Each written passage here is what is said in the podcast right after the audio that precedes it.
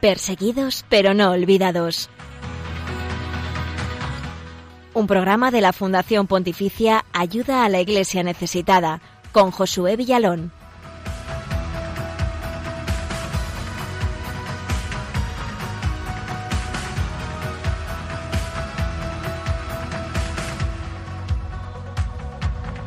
Buenos días, bienvenidos a este programa que es eh, puente de información, oración y caridad con la iglesia pobre alrededor del mundo.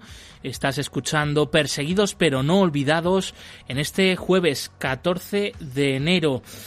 Estás eh, con nosotros y acompañando a nuestros hermanos en la fe que son perseguidos alrededor del mundo. Saludamos también a nuestros oyentes fuera de España, especialmente a aquellos que nos escucháis desde Radio María Perú, Radio María Venezuela y Radio María República Dominicana. Un fuerte abrazo. Entre otros, hoy la Iglesia celebra a San Félix de Nola, presbítero del siglo III, que sufrió la persecución en los últimos años del ataque contra la Iglesia durante el Imperio Romano. Fue mártir aunque no murió, martirizado. Hoy se le considera un santo y a él encomendamos la vida de los cristianos perseguidos hoy alrededor del mundo.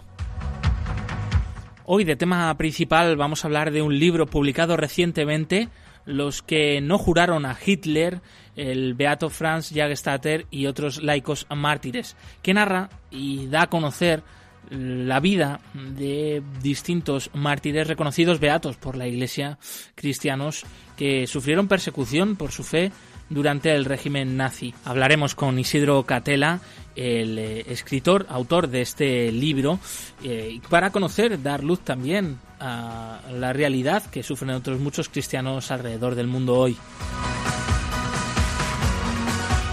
Blanca Tortosa, buenos días, bienvenida. Buenos días, Josué, y muy buenos días a todos nuestros queridos oyentes. Además de todo esto, te hablaremos enseguida del testimonio de la semana que nos llega desde Líbano. También alabaremos al Señor, eh, pues con un canto muy especial que nos llega desde un país poco conocido. Eh, también repasaremos la situación de la libertad religiosa desde Eritrea. Quédate con nosotros porque eh, ninguno de estos temas tienen desperdicio y nos ayudarán sin duda a todos estos testimonios en nuestra vida, en nuestra vida de fe. Estos son los otros canales para que te puedas poner en contacto con el equipo del programa. Ya sabéis, como siempre, que podéis seguirnos a través de Twitter en arroba ayuda también podéis dejar vuestros comentarios con el hashtag Perseguidos Radio María. En Facebook también estamos como Ayuda a la Iglesia Necesitada y también podéis escribirnos, ya sabéis que nos encanta leer vuestros mensajes, al correo electrónico del programa perseguidos pero no olvidados arroba radiomaria.es. En Instagram somos Ayuda a Iglesia Necesitada y por último recomendaros nuestro canal de YouTube donde podéis encontrar todos los vídeos de la Iglesia pobre y perseguida en el mundo y nos vais a encontrar también como ayuda a la Iglesia necesitada. Escuchamos al Papa Francisco en su vídeo de intenciones de oración para este mes de enero de 2021 en el cual nos pide el Santo Padre unirnos a la oración por la fraternidad humana alrededor del mundo, abrirnos a un Padre que es un Padre de todo, de todos, que nos lleve también a la hermandad unos con otros, independientemente de nuestra religión, cultura o procedencia.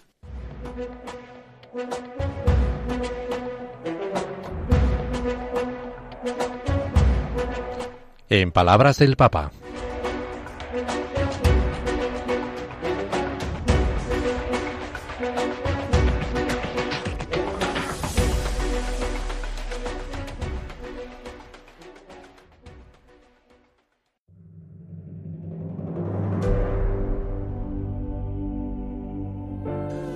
Rezar a Dios siguiendo a Jesús, nos unimos como hermanos con los que rezan siguiendo otras culturas, otras tradiciones y otras creencias. Somos hermanos que oramos.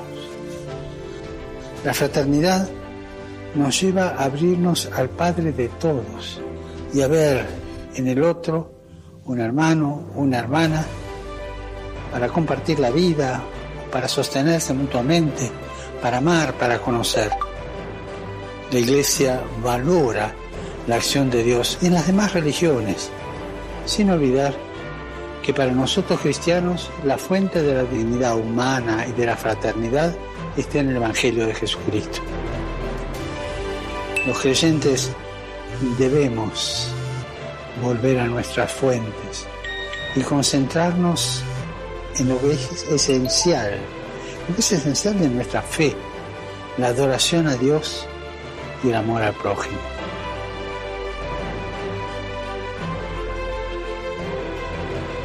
Recemos para que el Señor nos dé la gracia de vivir en plena fraternidad con los hermanos y hermanas de otras religiones, no andar peleando, y rezando unos por otros, abriéndonos a todos.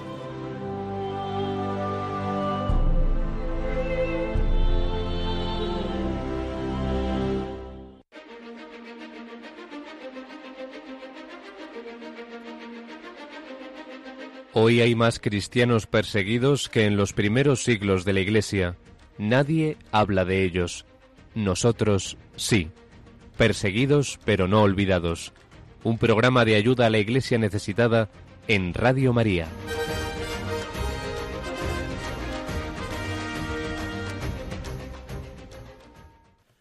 11 y 7 minutos, 17 minutos en las Islas Canarias es el momento de la actualidad de la Iglesia pobre y perseguida de esta última semana. Ellos habitualmente no son noticia ni grandes titulares en los medios de comunicación, pero nosotros sí queremos aquí hoy sean noticia.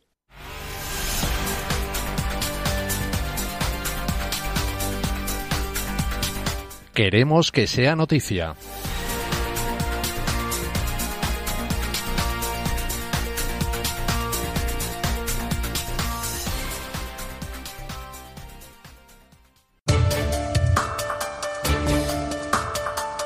Nuevas masacres en el este de República Democrática del Congo por grupos yihadistas. El obispo de la diócesis de Butembo, Beni, Monseñor Melquisedec Sikuli, y fuentes locales han denunciado varias masacres en el este de la República Democrática del Congo, producidas durante la Nochevieja y Año Nuevo. Los ataques han sido reivindicados por el grupo yihadista ADF que opera en la región de Kivu Norte y que está afiliado al autodenominado Estado Islámico.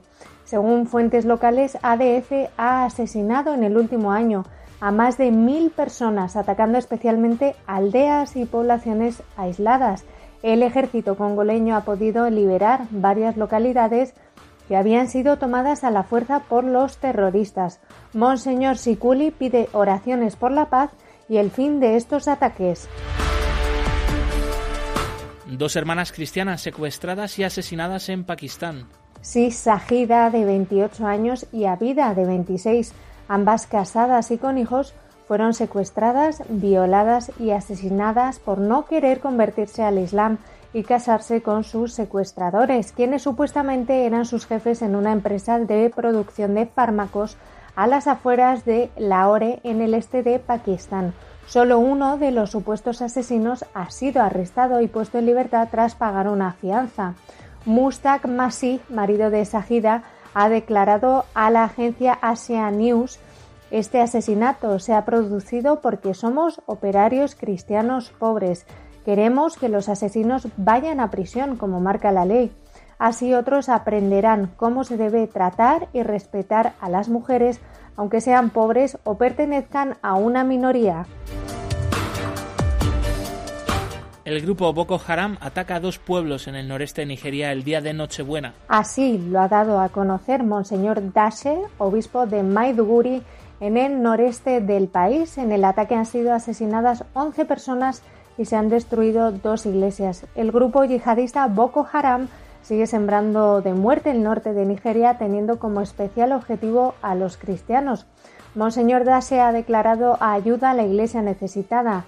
Lo que Boko Haram nunca nos quitará es la fe. Nunca permitiremos que nuestra fe nos sea arrebatada por el mal. Nuestra fe es cada vez más fuerte. Cien personas fueron bautizadas en una parroquia en Nochebuena. La gente está muy comprometida. Los cristianos de Caracos, en el norte de Irak, esperan con emoción al Papa Francisco. El Santo Padre visitará Irak del 5 al 8 de marzo. Una de las paradas de su visita será el pueblo de Caracos, en el norte del país, en una región de mayoría cristiana que fue duramente golpeada por el Estado Islámico en 2014. Desde allí, la Iglesia local y la comunidad cristiana ha mostrado su entusiasmo por la visita del Papa. Runi Bakhtar, padre de familia e ingeniero cristiano, ha declarado a ayuda a la Iglesia necesitada. La visita tiene un valor moral, no económico. Este tema ocupará la opinión pública en el mundo y especialmente en Irak. Siento que tengo un lugar importante en él. Hasta aquí la actualidad de la Iglesia pobre y perseguida de esta última semana. Más información en la web ayudalaiglesianecesitada.org.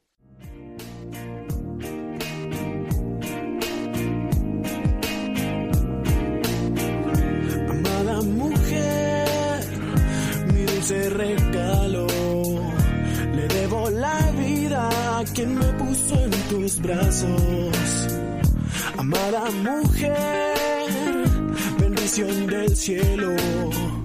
Me miro en tus ojos y me siento tan pequeño. ¿Quién pudo ser tan grande para dar tanto amor? Para que entre su vientre se plantara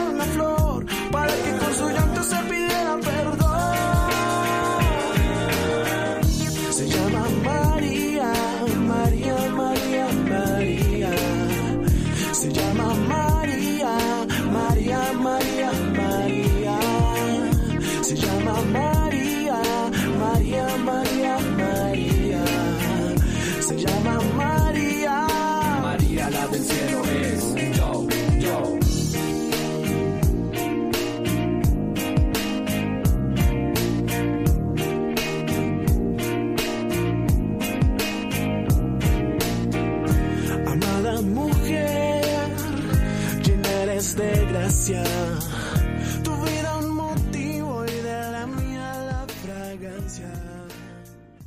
Los que no juraron a Hitler, el beato Francisco Jagerstatter y otros laicos. Es el título de un libro publicado recientemente por Ediciones Encuentro sobre varios mártires del nazismo.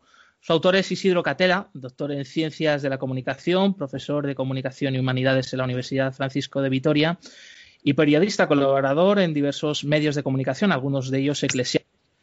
También fue director de la Oficina de Información de la Conferencia Episcopal y lo más importante seguramente para él es esposo y padre de tres hijos. Así que bienvenido Isidro, buenos días. Buenos días, Josué, encantado de estar con vosotros. En este programa acercamos la realidad de los cristianos perseguidos hoy en el mundo, algo que se sigue relacionando habitualmente más con el pasado, con esos primeros siglos del cristianismo, del martirio durante el Imperio Romano, pero el verdadero siglo de los mártires hasta ahora ha sido el siglo XX. ¿A qué se ha debido esta violencia que tuvo como objetivo a los cristianos? ¿Qué crees? Bueno, como bien dices, el siglo XX ha sido conocido como el siglo de los mártires. San Juan Pablo II habló mucho de eso. En esta misma colección en la que yo he publicado este librito, de las, es una vida de un beato, de un santo, hay también una parte mayor con dos libros grandes, no solo publicados hasta el momento, no solo en, en cantidad, sino dos grandes libros. Uno de ellos es de Andrea Riccardi, el eh, fundador de la comunidad de San Egidio y es ministro en, en el gobierno italiano. ¿no? Y se llama así, el siglo de los, el siglo de los mártires. Y bueno, yo creo que por una parte el, el nacionalsocialismo, por otra el, el, comunismo, quizá menos conocidos los mártires del comunismo, hay menos divulgación sobre ello, pero mm, el nacionalsocialismo fue una de las, eh, de las dos ideologías totalitarias que, sembraron en Europa de muertos y de destrucción. Nunca hasta ese momento se había vivido una violencia como la del, como la del siglo XX. Entonces las razones son muy complejas, pero en el caso de la mmm, idolatría nazi, eh, realmente eh, era una ideología que perseguía una, una, raza aria y también un Cristo germánico, un Cristo ario. Exigía, por un lado, todos conocemos ¿no? lo que es la eliminación del pueblo judío, pero mm, también la, la, supresión de una iglesia que no se sometiera a ese Cristo ario, a ese Cristo germánico que proclamaba el Führer y, y sus ideólogos. Yo creo que ahí está una de las razones más profundas, el odio a una fe que no era una fe a, a, a la carta, ¿no? Llegan a decir algunos de los colaboradores más cercanos del Führer, eh, odiamos a este Cristo judío gemebundo, ¿no? Eh, queremos un, un Cristo mmm, eh, ario, queremos un Cristo hecho a la carta, queremos un Cristo de, otra raza. Entonces era una ideología que permea otros aspectos de la vida, pero eh, para los que la religión era, era un, aspecto muy evidente.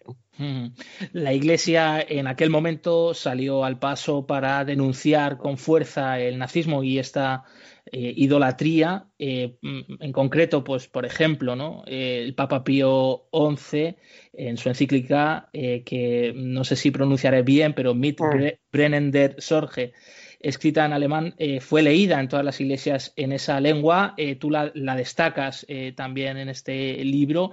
en ese momento, ¿qué, dijo este Papa Pío XI y, y qué, cuál fue la respuesta de la iglesia? Em, sí, el libro mm, eh, podemos traducirlo, lo has pronunciado muy bien, pero podemos traducirlo con viva preocupación. Eh, era eh, un momento en el que la Iglesia sabe leer perfectamente el signo de los tiempos y en esta encíclica de Pío XI, con estrecha colaboración con el que luego va a ser eh, el, Papa Pío XII pues eh, escriben esta, encíclica que como muy bien has dicho está en alemán pues para ser leída en, esa, en esa lengua en, todas las iglesias. Hay una condena eh, de fondo y radical, radical de raíz a lo que em, supone una ideología totalitaria y anticristiana como el nazismo. En este sentido, este librito que tiene mm, en el centro al Beato Jagestater em, comienza con una mm, introducción en la que quiero de alguna manera eh, con eh, datos salir al paso, mm, hoy diríamos, de, dos fake news, ¿no? Eh, de dos aspectos por los que les ha pasado la posverdad por encima y que están también en la, en la encíclica. uno sería la idea de que la persecución fue solo y exclusivamente contra el pueblo judío. Esto no es verdad. Esto no es, no es cierto. Eh, desgraciadamente, eh, pues fue la mayor persecución. Pero como hemos dicho antes, eh, todo aquel que no se doblegaba, todo aquel que no juraba, todo aquel que no hincaba la rodilla de una u otra manera, mm, que no juraba lealtad, pues era, era perseguido y era perseguido hasta la muerte. Y luego la más interesante, ¿no? Para la pregunta que haces, que, que con la que sale al paso la encíclica, con la que después, durante el pontificado de Pío XII, tenemos algunos ejemplos también, o con la reciente apertura de los archivos vaticanos, que ha sido reconocida hasta por mm, buena parte de las autoridades judías en, todo en todo el mundo, es esa leyenda negra que, eh, se extiende. La, la, eh, posverdad, como vemos, no es una cuestión solo de los últimos, eh, de los últimos años, acerca de que la Iglesia miró para otro lado. O, la Iglesia fue excesivamente posibilista. Bueno, es, eh, es, cierto, yo lo comento en el libro, que no le podemos pedir eh, a todos ni, ni, la fuerza ni la objeción de conciencia radical como hizo nuestro, eh, nuestro Beato y que hubo posiciones muy diferentes dentro de la, de la Iglesia. Pero bueno, desde el Vaticano esta encíclica marca un punto de inflexión muy claro en lo que es una condena que hoy vemos, igual que vemos la, la actitud de, de Jagestate que resplandece con, los, con los años, ¿no? Como dijo, ¿qué razón tenía. Pues si leemos esta encíclica desconocida, que está traducida, se escribe en alemán pero está traducida, puede encontrar fácilmente en la, eh, eh, página web del, Vaticano, nos damos cuenta con qué claridad eh, el Papa Pío XI va desvelando las características de un régimen profundamente anticristiano y condenándolo, diciendo, no se puede servir a dos señores, o, Dios o, Hitler. Eh, y este libro, pues, es eh, una obra que ahonda más y, es un ejemplo más eh, de cómo la Iglesia se opuso vivamente al nazismo y a esta idolatría, como tantas otras que hoy siguen vivas, presentes y que, pues, precisamente son los principales focos de persecución religiosa y especialmente persecución contra los cristianos. El informe Libertad Religiosa en el Mundo que edita Ayuda a la Iglesia Necesitada cada dos años da cuenta de esto, ¿no? Cómo es en los países en los que todavía perviven regímenes totalitarios, quizá más desde el ámbito del comunismo, eh, pues son los, los eh, sitios donde más persecución hay, eh, ejemplos como Corea del Norte, como China o Eritrea en África. Vamos ahora, queríamos hablar también un poquito sobre el protagonista, por así decirlo, ¿no? de este libro, que es el beato Franz Francisco Jagerstatter, del que hemos conocido un poquito más eh, a raíz de esa película de Terrence Malick, Vida Oculta, pero del que se, conocía poco, por lo menos aquí en España, ¿no? Eh, ¿Qué es lo que te ha llamado la atención y qué relación ha tenido esta película del afamado director Terrence Malick para la elaboración de este libro?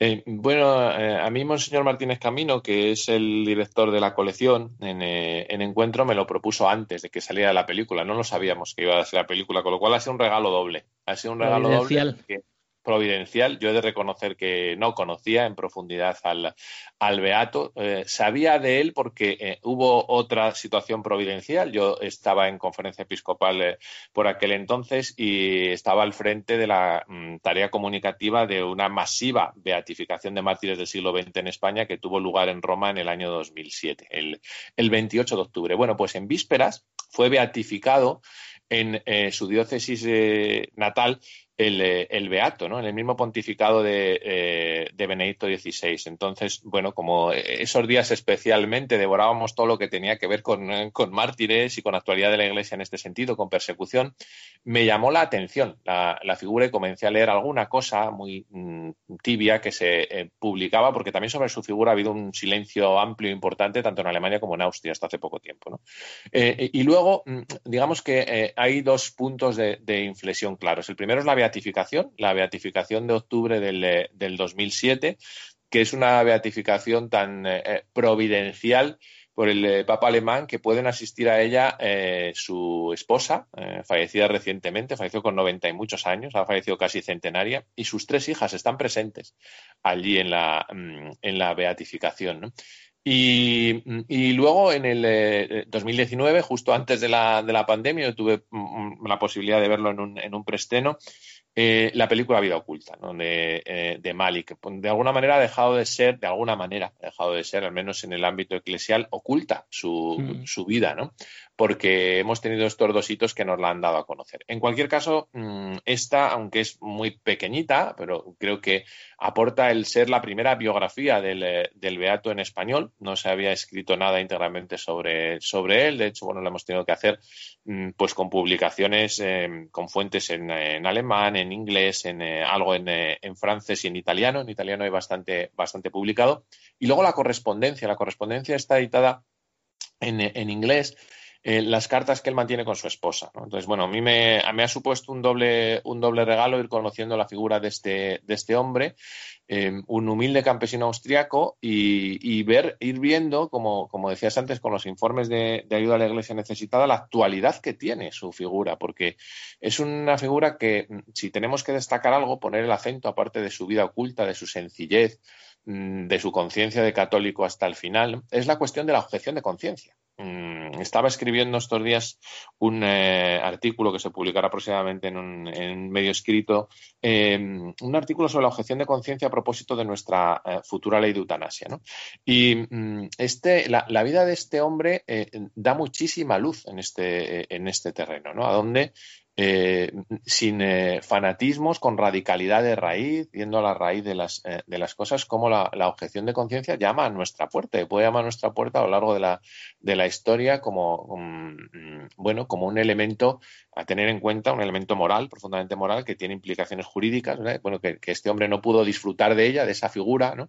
y que le, le costó la vida, pero no deja de ser una objeción de conciencia en toda regla. Me parece que, que, nos da mucha luz para nuestros días, el, el beato Francisco Franz El libro tiene ese subtítulo también de la vida de este beato y otros mártires laicos. Eh, no sé si hay algún detalle de la vida en general de este grupo de laicos mártires que sea especialmente llamativo, sin tampoco desvelar mucho del libro que nos puedas compartir. Sí, bueno, quizá a algunos les haya llamado la atención que hemos castellanizado sus nombres, ¿no? Estamos hablando de Francisco y de Fran. Hay un grupito, aquí lo hemos, eh, eh, lo hemos hecho, lo contamos al principio del, libro, lo hago también con los otros eh, siete, por esa tradición popular. Es un libro fundamentalmente para divulgar dentro de la iglesia, aunque no solo. Y, bueno, igual que decimos Santo Tomás Moro, pues San Francisco, ¿no? O um, San José Maignoser o Nicolás Gross o mm, por citar otro, eh, o Ernesto Bollman. ¿no? Son, eh, son, muy parecidos entre, entre, sí, puesto que comparten una época em, y comparten, por supuesto, unas convicciones y, desgraciadamente, un trágico final, a bueno, ojos de la fe, un glorioso final, que es el, eh, que es el martirio. Y sin desvelar mucho, son muy parecidos en el fondo, pero sus cuestiones formales, sus vivencias son únicas y repetibles y nos encontramos gente muy comprometida con con los sindicatos obreros de la época, nos encontramos un periodista eh, por ejemplo. Mm, eh, bueno, son que nos permiten, mm, es muy breve, el libro, como bien has dicho, está centrado en la, en la figura de Jagestater, ¿no? Pero en apenas un par de páginas para cada uno nos permite dejar ahí abierto, por si alguien quiere seguir con el hilo, porque cada figura da para, da para mucho, ¿no? Em, y nos pone sobre la mesa la reflexión posible acerca de, la, eh, de los santos de la puerta al lado, que tanto repite el Papa Francisco, y de la santidad ordinaria, ¿no? de nuestra vida, eh, de nuestra vida común, cada uno, pues eso, en el, en el periodismo o en eh, donde quiera que, la, desempeñe, la aspiración es la misma, la, aspiración es a la santidad. Y en eso, mm. Mm, pues coinciden los, los siete, este ramillete que quieren, no están todos los que son, pero bueno, ellos sí que son y son verdaderos testigos. Y una vez más, el testimonio también ¿no? de estos testigos, eh, que es eh, lo que significa la palabra mártir, ¿no? que nos sacude sin duda las conciencias, nos invita, es una llamada también fuerte pues, a ser más auténticos ¿no? en nuestra fe, en nuestras convicciones. ¿Qué podemos aprender de ellos que nos ayude a afrontar, pues, por ejemplo, la situación que estamos viviendo hoy, de, de una tremenda pandemia, de una crisis económica enorme, pero también, pues, al final, como llevamos viviendo estos últimos años, una crisis de valores? un cambio de época, ¿no? ¿Qué podemos aprender de ellos?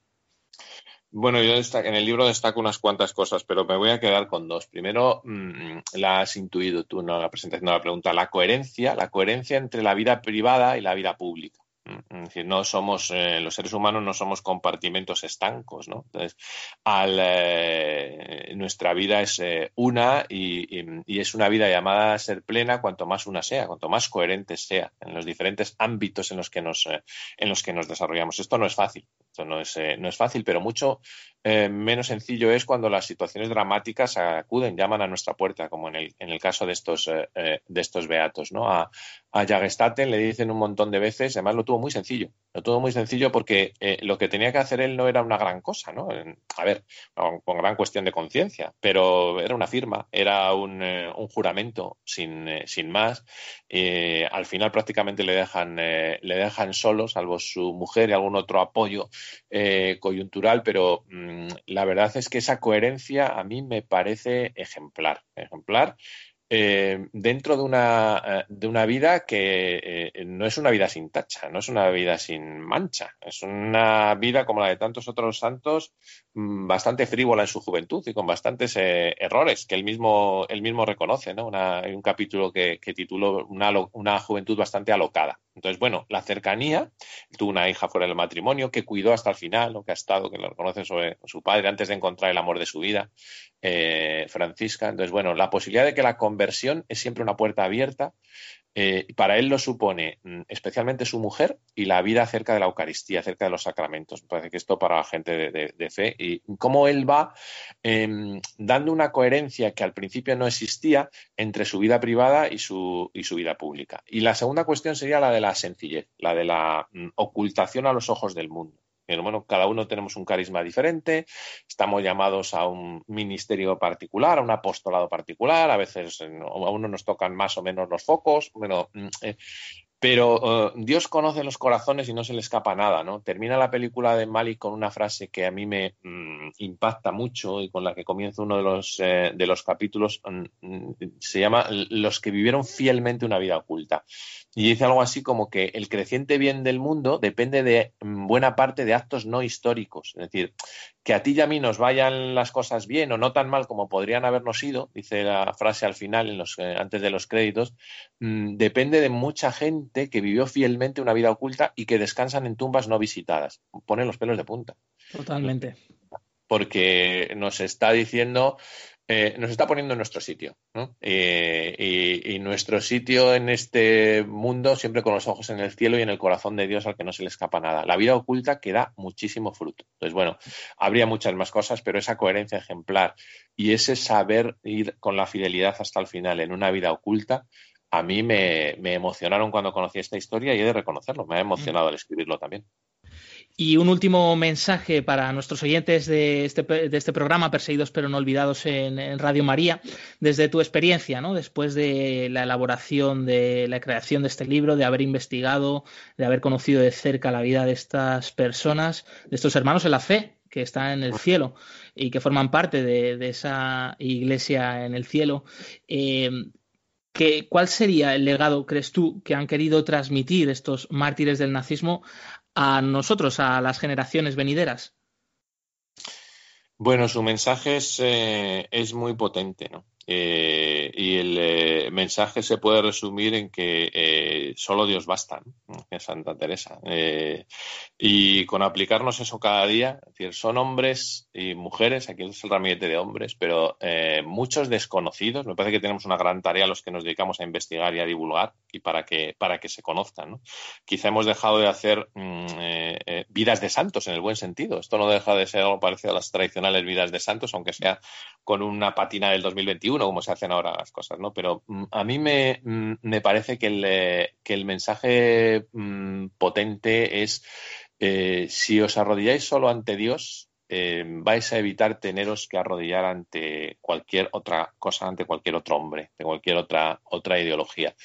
Y esto eh, sirve para cualquier momento de la historia en el que se nos ponga a prueba, que puede ser cualquiera, puede ser absolutamente cualquiera. Entonces, bueno, ese es un, eh, ese es un legado. Es posible, es posible y es posible en eh, gente como, como tú y yo. No, no hay que mirar a los santos en las grandes, en las grandes peanas, ¿no? Como, como, como tú y yo en estos, en estos santos que nos lo dejan bastante claro con su testimonio de vida.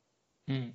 Los que no juraron a Hitler, el Beato Francisco Javerstatter y otros laicos, eh, editado por Ediciones Encuentro, su autor, Isidro Catela, que ha compartido con nosotros aquí en Radio María, pues este testimonio de, los mártires, de los testigos del Evangelio, pues en una época concreta, eh, pero que hoy eh, sigue siendo una realidad, una realidad desconocida y oculta para muchos, pero que aquí queremos seguir poniéndole luz. Muchísimas gracias, Isidro Catela. Un fuerte abrazo y hasta la próxima. Esperemos poderte tener aquí en otra ocasión. Hasta la próxima. Un fuerte abrazo a tus oyentes.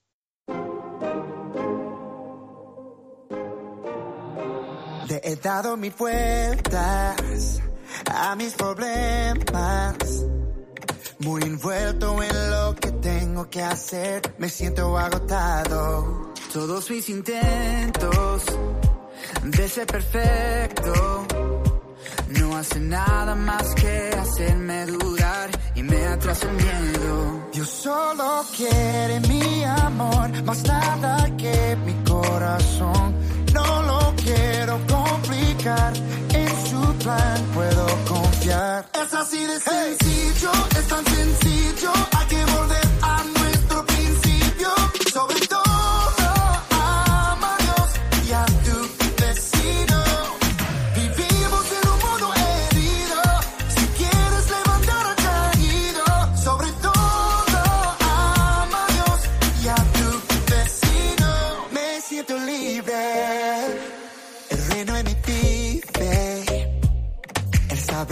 Su amor hay vida, verdad, me da ganas de celebrar. Yo solo quiero mi amor, más nada que mi corazón.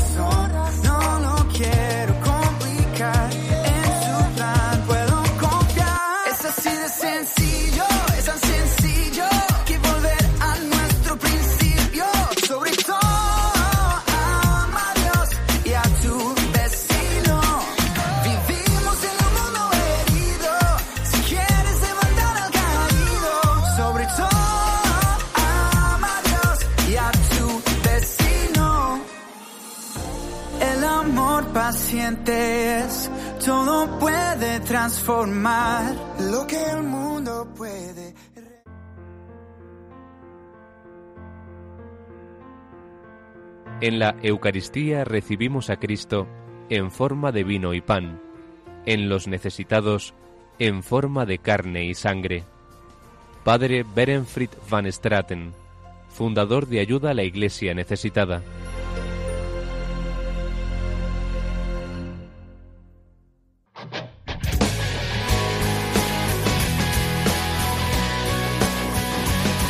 Testigos del siglo XXI.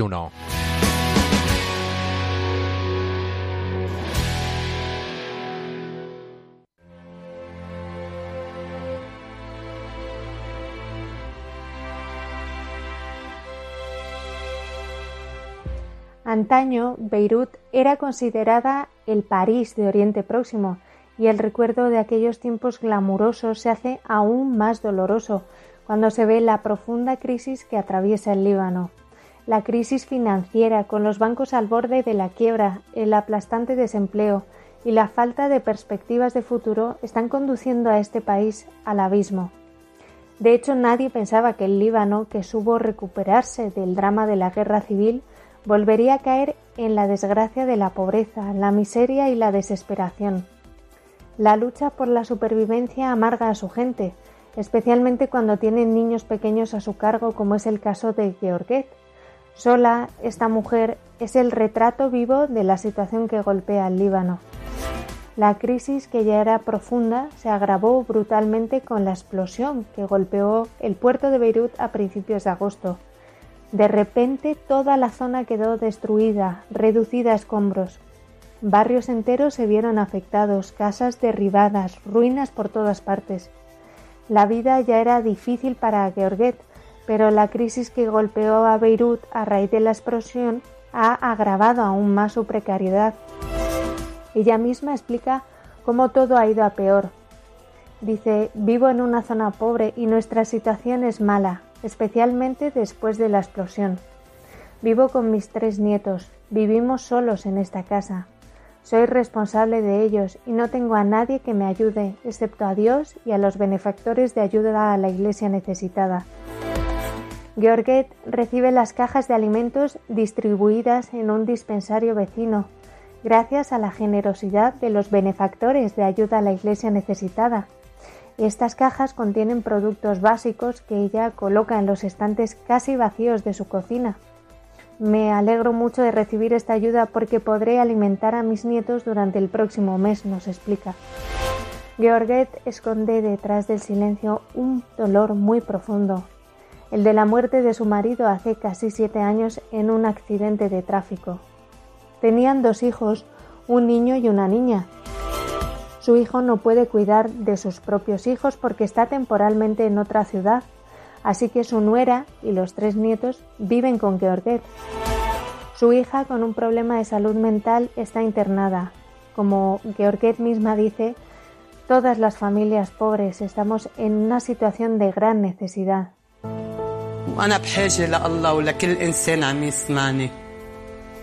En Beirut, a día de hoy, hay muchas personas como Georget. Son personas con las manos vacías y sin perspectivas de futuro, derrotadas por la crisis económica que ha atacado al país como una enfermedad incurable y brutal. Pero todavía hay esperanza en un tiempo mejor, una esperanza que siempre está alimentada por la fe. Siento que no estoy sola y eso es más importante que la ayuda de los alimentos, saber que hay gente que está preocupada por nosotros. Doy gracias a Dios todos los días. Él siempre nos guía a mí y a mi familia y nos envía a buenas personas para ayudarnos en estos tiempos tan difíciles. Y es que la vida es dura para Georget, como lo está siendo para la gran mayoría de los libaneses. No obstante, por difícil que esté siendo esta prueba, la fe siempre es una certeza y un refugio. La situación de los cristianos en Líbano es inestable, pero Jesús está siempre con nosotros y nadie nos puede echar de aquí, dice Georget.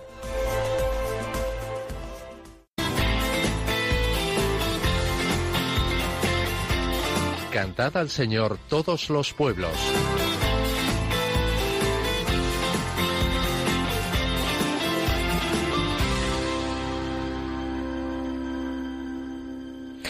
Pues hoy traemos una canción árabe cristiana que habla de Jesús como camino y vida para los cristianos en medio de un mundo que, como todos sabemos, en muchas ocasiones intenta apartarnos de él para que vayamos por la perdición, el odio, el juicio a los demás y muchas más cosas. Y en este tema, cantado por el artista árabe Sarkis Diarbi, se recuerda cómo el Hijo de Dios vino exclusivamente para entregar su vida por nosotros, para enseñarnos el camino del amor y derramar hasta la última gota de su preciosísima sangre por nuestra salvación.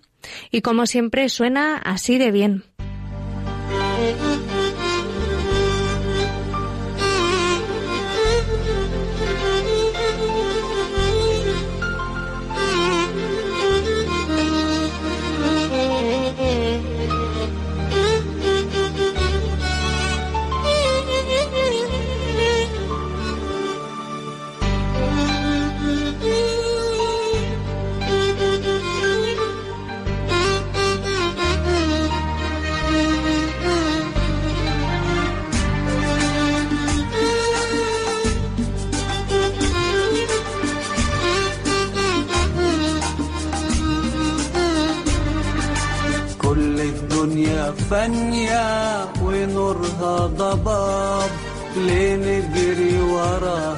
وراها ده مجدها سراب. كل الدنيا فانية ونورها ضباب. ليه نجري وراها؟ ده مجدها سراب. كل شيء باطل من غيرك يا يسوع. كل شيء ضايع من غيرك يا يسوع. كل شيء باطل من غيرك يا يسوع. كل شيء ضايع من غيرك يا يسوع. من غيرك يا يسوع.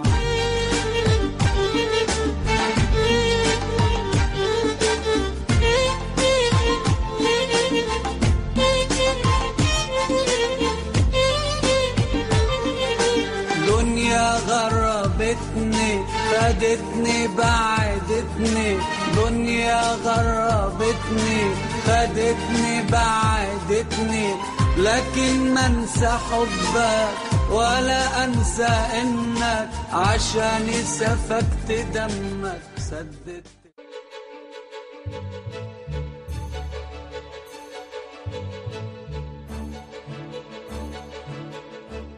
El informe Libertad Religiosa 2018 actualiza la situación de la libertad religiosa y casos de ataque contra las religiones en 196 países del mundo. No seamos indiferentes ante una realidad que afecta a millones de personas en los cinco continentes, especialmente a los cristianos en China, Irak o Nigeria. Conoce cuál es la situación de este derecho a través del informe Libertad Religiosa 2018 que edita Ayuda a la Iglesia Necesitada.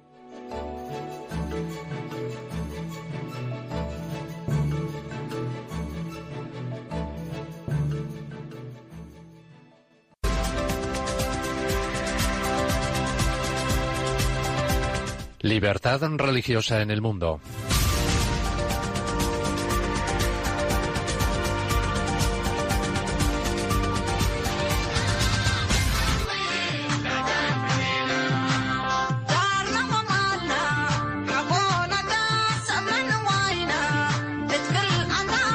El estado de Eritrea es un país situado al noreste de África que limita al norte y al oeste con Sudán, al sur con Etiopía y Djibouti.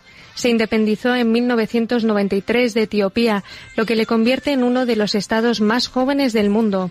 Eritrea tiene más de 5 millones de habitantes, de los cuales cerca de medio millón vive en la capital, Asmara. Eritrea tiene dos religiones predominantes. Por un lado, el cristianismo, con un 46,4% de toda la población, y el islam, que es seguido por el 51,6% de los eritreos. Los cristianos pertenecen principalmente a la Iglesia Ortodoxa Eritrea, que es un patriarcado de la Iglesia copta, mientras que también hay una cantidad considerable de católicos, que pertenece a la Iglesia Católica Eritrea, un catolicismo de rito oriental. El protestantismo y otras denominaciones cristianas registradas constituyen el 0,7% de los habitantes. La mayoría de los musulmanes siguen la rama suní del Islam. Entre otros procesos, el sistema de registro gubernamental requiere que los grupos religiosos tengan que someter la información personal sobre sus miembros para que se les permita operar en el país. En 1997, eh, cinco años después de la independencia, la Asamblea Nacional de Eritrea aprobó la constitución del país. El artículo 19 establece que toda persona tendrá el derecho a la libertad de pensamiento, de conciencia y de creencia. Añade además que toda persona tendrá libertad para practicar cualquier religión y para manifestar esta práctica. No obstante, esta constitución nunca ha llegado a entrar en vigor y las autoridades siempre han gobernado por medio de decretos. En uno de ellos, promulgado en 1995, el gobierno indicó que el Estado solo iba a reconocer cuatro comunidades religiosas, la Iglesia Ortodoxa Tahueado de Eritrea, la Iglesia Evangélica Luterana de Eritrea, la Iglesia Católica y el Islam suní. Durante los últimos años, el gobierno de Eritrea ha venido controlando a los representantes de la Iglesia Ortodoxa y de la comunidad musulmana. El partido en el gobierno, el Frente Popular por la Democracia y la Justicia, designa a los más altos representantes de la comunidad musulmana y de la Iglesia Ortodoxa. Además, el gobierno paga los salarios a sus jerarquías y controla sus medios de transporte, incluida la gasolina que utilizan, además de sus actividades y recursos económicos. Sin embargo, la Iglesia Católica y Luterana han conservado un cierto grado de autonomía. Existen datos acerca de que las cuatro comunidades religiosas autorizadas siguen necesitando licencia de la Oficina de Asuntos Religiosos para editar y distribuir textos religiosos entre sus fieles. Sus líderes y los medios de comunicación religiosos tienen prohibido comentar cuestiones políticas. También se les exige presentar al Gobierno informes sobre todas sus actividades cada seis meses. Con el fin de ejercer su autoridad y enviar recordatorios periódicamente, el Departamento de Asuntos Religiosos repite cada año la disposición contenida en el decreto de 1995 sobre organizaciones religiosas alecciona a las cuatro religiones reconocidas para que dejen de aceptar financiación procedente del extranjero, para que funcionen con sus propios recursos económicos y para que limiten sus actividades exclusivamente al culto religioso. El decreto establece además que si las iglesias quieren desarrollar labor social, se tienen que registrar como organizaciones no gubernamentales y aceptar que las autoridades supervisen la financiación que reciban de otros países. Sin embargo, en la práctica, estas prohibiciones ni se aplican ni se observan, solamente complican la precaria situación de las iglesias.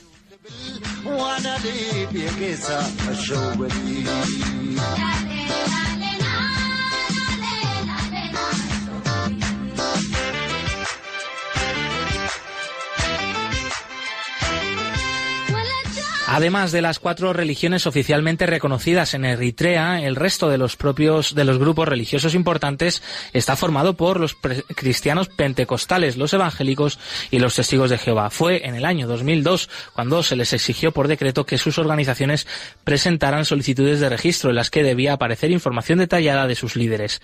Les advirtieron de que en caso de no cumplir esta obligación, sus actividades serían declaradas ilegales. Se trata de un procedimiento complicado que abrió la vía al hostigamiento contra los grupos aceptados. Dadas las restricciones que imperan en el país, resulta especialmente difícil conseguir información sobre la verdadera situación de la libertad religiosa en Eritrea. En enero de 2018, sin embargo, el Departamento de Estado de los Estados Unidos incluyó a Eritrea entre los países de especial preocupación a causa de las graves violaciones a la libertad religiosa. En algunas ocasiones, el gobierno de Eritrea ha concedido visados a las diócesis católicas, permitiéndoles que acojan a sacerdotes que llegan de visita desde Roma u otros lugares del extranjero. También se ha autorizado a algunos miembros del clero católico a viajar al extranjero con fines religiosos y de formación, aunque no siempre que los responsables de la Iglesia lo han solicitado. Se niega el pasaporte y los visados de salida para continuar los estudios teológicos en el extranjero a seminaristas que no han finalizado su servicio militar nacional, que puede durar hasta 10 años o más. En 2017, decenas de alumnos de la Escuela Islámica DIAE de la capital Lasmara, clausurada por las autoridades, se manifestaron ante la oficina del presidente. Anteriormente, el 27 de octubre, habían arrestado al director de la escuela, un respetado líder musulmán y a algunos de los profesores en cumplimiento de las medidas adoptadas por las autoridades para hacerse con el control de una serie de colegios confesionales, tanto musulmanes como ortodoxos. Se dice que las fuerzas de seguridad utilizaron munición real para dispersar a los manifestantes y ese mismo día se impuso el toque de queda arrestaron a muchos estudiantes y después de la manifestación el gobierno aumentó la presencia de soldados en el exterior de las mezquitas en todo el país. Respecto al futuro de la libertad religiosa en Eritrea, el hecho de que el gobierno haya seguido la misma política de fuerte control sobre las instituciones religiosas y de restricción de sus actividades demuestra que en los últimos años nada ha cambiado. Esto indica que es poco probable que se vayan a producir cambios positivos en el futuro en el futuro próximo de este país africano.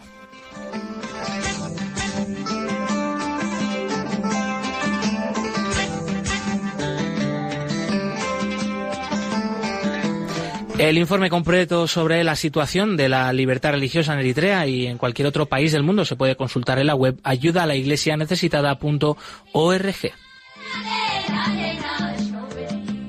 Y después de conocer la situación de la libertad religiosa en Eritrea, vamos ahora a la sección más cercana a ti, en la cual te contamos las actividades y eventos de ayuda a la iglesia necesitada en España.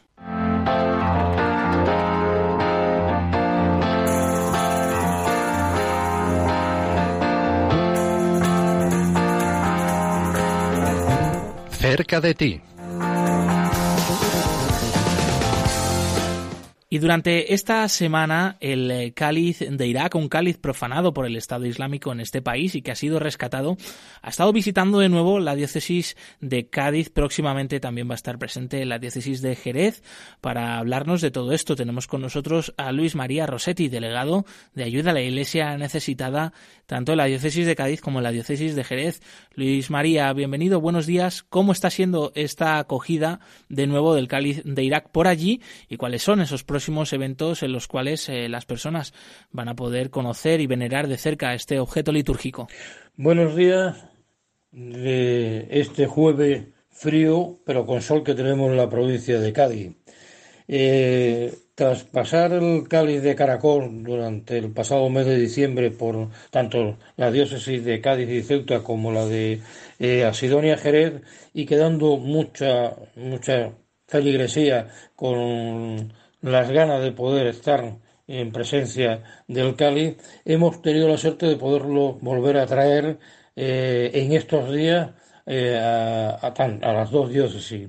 Eh, desde el sábado, pasado sábado día 9 y domingo que estuvo en la iglesia conventual de Santo Domingo en Cádiz, sede de la patrona, Nuestra Señora del Rosario, en donde tuvo diferentes actos, reservación del Rosario, Santa Misa, en especial mención la misa principal del domingo, en la que hubo mucha feligresía, aun a pesar de la inclemencia del tiempo, y en la que el prior del convento tuvo en su molía unas palabras magníficas, enlazando la celebración del día del bautismo de Jesús con la presencia del cáliz.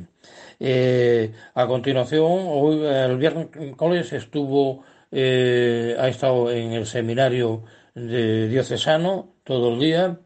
Hoy jueves eh, estará en la iglesia de Santiago para viajar mañana viernes a la ciudad de Chipiona, donde estará por la mañana en el santuario de Nuestra Señora de Regla y por la tarde en la parroquia de Nuestra Señora de la O, con diferentes actos, en especial una, un momento de oración eh, con los jóvenes a última hora del día.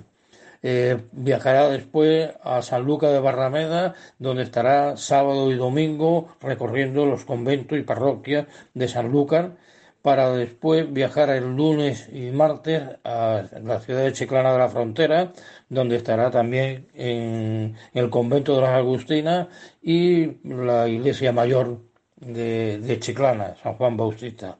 Eh, ya por último, pues viajará para Valencia, donde eh, tiene su siguiente peregrinación, el Cáliz.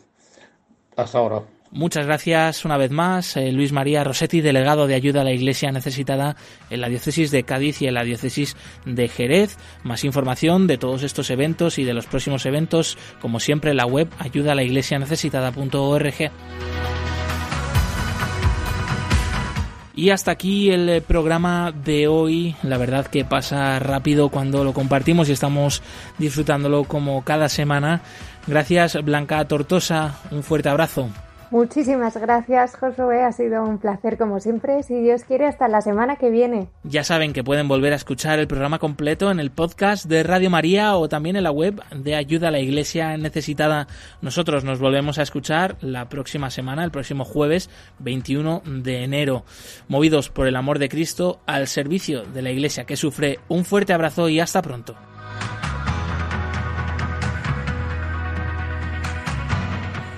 Perseguidos pero no olvidados. Un programa de la Fundación Pontificia Ayuda a la Iglesia Necesitada con Josué Villalón.